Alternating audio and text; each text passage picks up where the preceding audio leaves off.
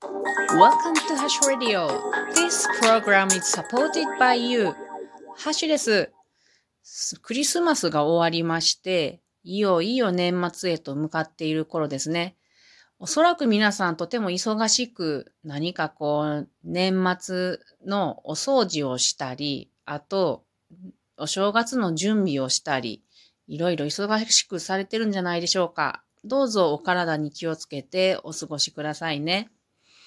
私は今日は一日中ですね、午前もミニ門松を作って、午後は神社奉納用のドドーンと大きな門松を作った日でした。写真を見ていただいたら、えー、大きいのがあると思うんですけれども、これが地域の神社へ奉納した門松の写真です。これ一つしか写ってないけど、これが右と左一対あるものです。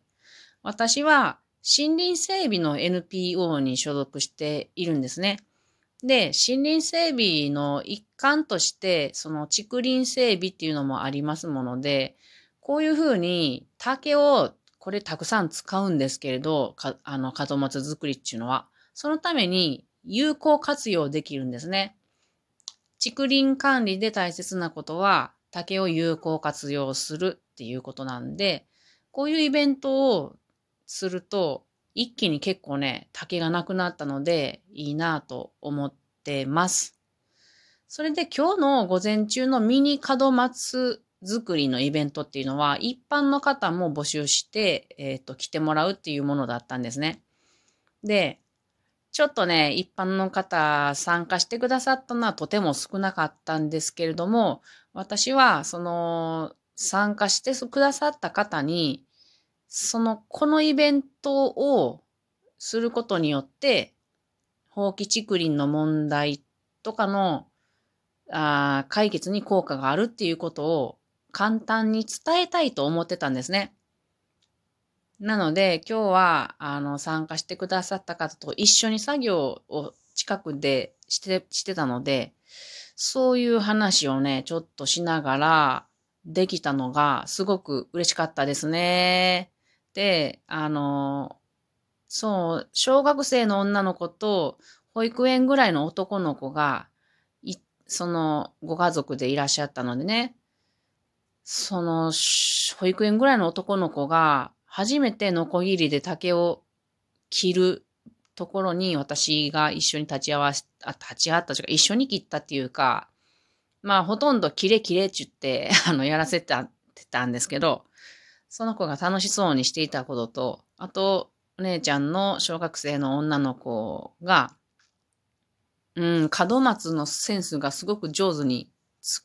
やってたのと、その後、あの、端材で自分ですごい小さな正月飾りみたいなのを可愛く作ってて、それがすごく、あの、ときめきましたね。えっとね、皆さん、門松の意味って何か知っていらっしゃいますか？私は今日初めて知ったんですね。なんと。日本人ながら、日本の文化知らんな。えっと、門松っちゅうのは、なんと、お正月にですね、皆さんの家に、年神様っていうのが、えー、訪れるそうなんですけれど、その門松を目印として訪れるそうなんですね。で、見つけたら、一旦その門松に入られるそうなんです。おい、来たぞ、みたいな感じで。で、その後に家の中にある、うーんと、お餅、鏡餅、ここへと移動されるそうなんです。つまり、門松と鏡餅っていうのは、年、年神様のより代なんですね。私全然知らなかったです。皆さんご存知でしたか？ちょっと面白いなと思ったんで、今年は初めて門松を自分の家に飾りました。今日作ったからね。だからあとはあの、鏡餅、なんとかしやなあかんな。あの、砂糖の切り餅でもいいから、みかんと一緒に置いとこうかなと思います。はい。で、あと、まあ、門松の、その、縁起担ぎ、縁起担ぎっていうのもありますね。飾り物として、まあ中心に大体竹が飾られると思います。で、周りに写真見てもらうとわかるように松があったりね、あと花があったり、あと赤い実の植物があったりしますよね。これで、あのー、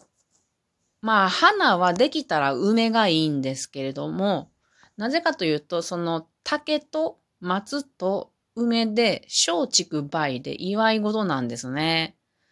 でもこの時期梅が咲いてないので、あのー、私たちは梅の代わりに花桃っていうのを入れました。で、赤い実のやつでいけば、あのー、まあ、万両とかね、ちょっと縁起のいい名前なんですね。で、私たちは、えっ、ー、と、シナヒイラギっていうのを入れてます。このヒイラギっていうのも、あの、歯がギザギザとしてちょっと尖って痛いんですね。それで、あの、邪悪なものを寄せ付けないっていう意味がありますね。で、あと、南天の、うん、葉っぱを刺す、刺すのも多いと思います。これも南を転じるということで、南天ですね。うん、いろいろね、こう、あの、言っちゃえば、ダジャレ会っていうもんもあるんやけど そういうことが大事なんですよね。うんうんうん。ということで、今日は、えー、門松を作った日でした。皆さんも門松作れると面白いよね。簡単に作り方を言いますよ。ミニ門松のね。まず、太めの竹を、節の、節のところがあるところを切る。好きな高さにね。そうしたら、節が、えっ、ー、と、入れ物になるわけですから、そこに、えー、飾り物を入れられるわけですね。で、その中へ、細めの竹をですね、めちゃくちゃ細いやつ。それを3本入れられる幅のやつを切って入れます。で、これは、えっと、高い、えっ、と、その先は斜めに切るんですね。斜めに。かっこいい門松の斜めにね。で、一本背の高いもの。で、その次は、その一本よりもちょっと背の低いもの。でも、その次は、えっ、と、真ん中のものよりちょっと低いものにすると、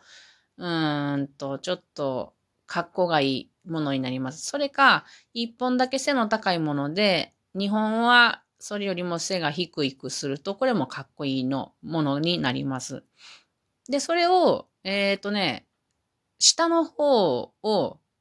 輪ゴムとかなんかこう、テープとかで留めてですね。で、上の方はかっこよく3回麻紐などでくるくるくるっと